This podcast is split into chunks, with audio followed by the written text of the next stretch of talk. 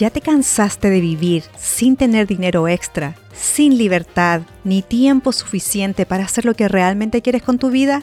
Has llegado al lugar apropiado. De Peso a Peso es el podcast sobre finanzas personales para los latinos que quieren un cambio en su vida financiera. Soy Lorena Muñoz, mamá, esposa, ingeniero comercial e inversionista en bienes raíces y me apasionan las finanzas personales. Juntos iremos aprendiendo las distintas tácticas para alcanzar la independencia financiera desde el punto de vista hispano. ¿Te atreves a intentarlo? Vamos, que yo te ayudo.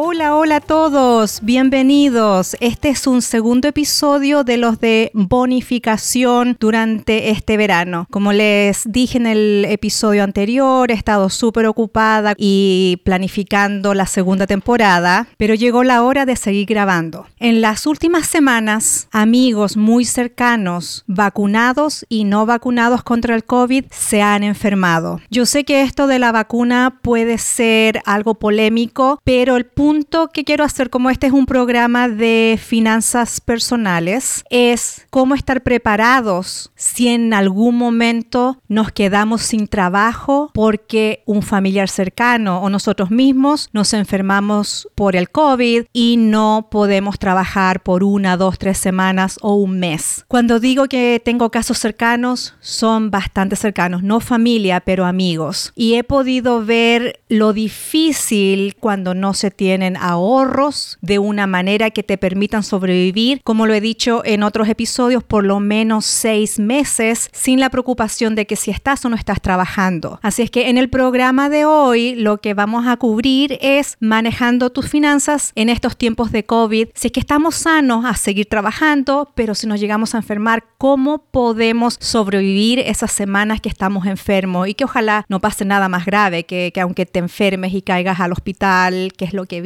cuando vuelvas puedas retomar tu vida en una relativa normalidad. Lo primero es definir ¿Tienes o no tienes ahorros? Y yo creo que aquí lo importante es enfocarnos en aquellas personas que están recién empezando y que no tienen más de medio mes o un mes de ahorros a empezar a ahorrar hagan su presupuesto inmediatamente si en este momento están trabajando, están sanos y están recibiendo ingresos. Bajen una aplicación, por ejemplo, yo uso Mint y me encanta porque me dice exactamente en qué áreas estoy gastando. Hagan un presupuesto, estudienlo, sigan todos sus gastos para ver en qué áreas están gastando más y en qué áreas pueden cortar. Segundo, apenas vean esa diferencia que sí les alcanza para ahorrar, comiencen a juntar dinero para un fondo de emergencia. Suponiendo que esto ya lo tienen, las cosas se hacen un poco más fácil. Pero, ¿qué pasa si no tienen estos ahorros en estos momentos y se enferman, pierden el trabajo por cualquier otro motivo? Consejo número uno, si sus ingresos se han afectado por el COVID o por una pérdida de trabajo, llamen a sus acreedores y prestamistas. Infórmenles inmediatamente lo que está pasando, porque todavía estamos en, en un proceso en que hay mucha protección del gobierno, al menos acá en Estados Unidos, en que los acreedores están poniendo pausa o les bajan el pago mínimo, específicamente la hipoteca, todavía se pueden adherir a lo que en inglés le dicen forbearance, que es una pausa que es por un mes hasta seis meses, todavía les dicen ya estos meses no pagues y este pago se pone probablemente hacia el final de la hipoteca o cuando recuperes el trabajo comienzas a pagar un poco más de todo esto atrasado. Pero lo importante, a todas las personas que ustedes les deban, llámenlos o si están uh, que no pueden hacerlo físicamente, que un familiar cercano pueda hacerlo. Número dos, esto a algunas personas les puede parecer que, les da vergüenza, que no, que cómo voy a hacer esto, encuentren los bancos de alimentos de su ciudad o un programa de distribución de alimentos gratuitos como por ejemplo iglesias. Acá tenemos en todo Estados Unidos el Food Bank.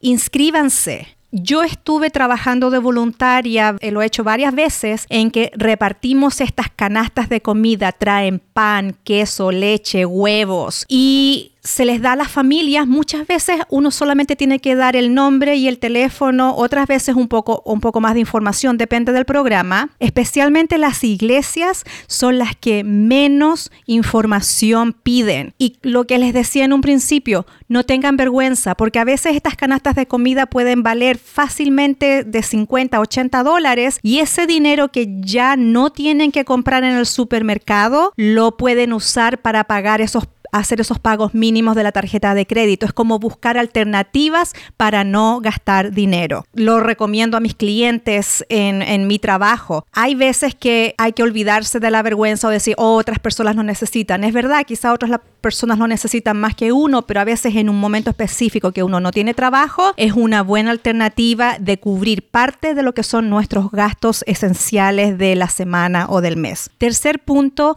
evite las compras por pánico. Lo vimos mucho a principios de la pandemia y ahora eh, que están estas nuevas variantes. Esperemos no caer en ese susto, en ese miedo de que algunas cosas se van a acabar. Esto daña a todo el sistema cuando se, dejan las despensas vacías de los supermercados, que no hay papel higiénico, no hay papel toalla, etcétera. Además que eso hace que ustedes gasten más dinero quizás en cosas que sean innecesarias. Sí estoy de acuerdo que es, es bueno comprar en, en, cantidades grandes, por ejemplo, si ustedes comen mucho arroz, por ejemplo, comprarlo por el saco porque sale más barato, si lo comparan precio por libra, sale más económico, pero no lo hagan como pánico porque las va a haber desabastecimiento.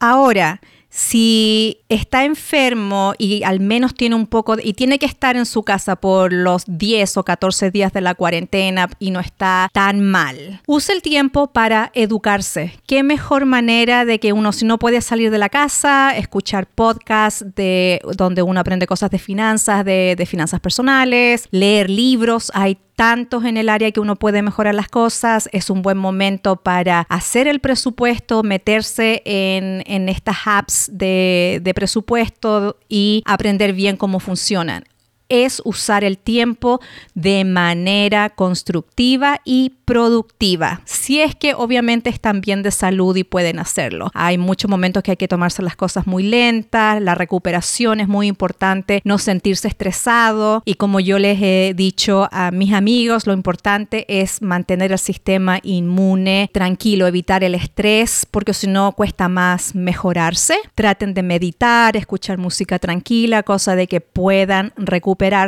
pero si tienen un poco de energía, úsenlo para aumentar sus conocimientos en el área que quieran, pero si están tratando de mejorar sus finanzas, obviamente mi consejo es de aprender cosas sobre finanzas personales. Ahora los últimos dos consejos son más de largo plazo y esperando que ya se hayan recuperado o ya están sanos o ya recuperaron el trabajo, es concentrarse en pagar las deudas que ya tienen y expandir su fondo de ahorros. Si antes de la pérdida del trabajo o de esta pausa que no pudieron trabajar tenían dos semanas de ahorro, traten de expandirla a un mes y después a dos y así sucesivamente hasta que tengan por lo mínimo seis meses en su fondo de emergencia. Y lo otro es pagar la deuda. Como lo he dicho otras veces, las deudas no se encadenan, nos obligan a estar a quedarnos en el trabajo si ya no nos gusta y también no nos deja tener esas posibilidades de soñar y emprender un vuelo descubriendo o otro trabajo o haciendo cosas distintas o trabajar, pasar de full time a part time. Esos son los consejos que quiero darles hoy y quiero terminar con el saludo a aquellas personas que me escuchan. Si están pasando por estos tiempos de crisis, les envío los mejores deseos, mucha energía positiva para que se recuperen pronto y puedan salir adelante. Ahora, recuerden, Todavía necesito que se inscriban en el podcast en donde sea que me escuchen, Spotify, Apple Podcasts, Podbean, etcétera. Síganme, suscríbanse, déjenme un comentario. Yo leo todo lo que me dejan. Me pueden escribir un correo electrónico con ideas a de. Escribir un comentario en el mismo Apple Podcast, especialmente para saber qué piensan de, de, mi podcast. Ahora los dejo porque tengo que ir a trabajar. Recuerden que de peso a peso iremos en busca de la independencia financiera.